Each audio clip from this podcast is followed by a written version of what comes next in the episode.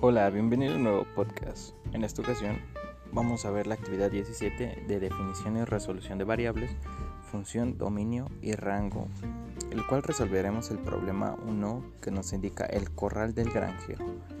Y el problema dice así, un granjero quiere construir un corral rectangular y dividirlo por una valla paralela a la altura del rectángulo. El granjero dispone de 240 metros lineales para hacer el cerco, incluyendo la valla. Encuentra las dimensiones del corral del área máxima que puedas construir. Así que quédate en esta presentación porque sé que te va a encantar.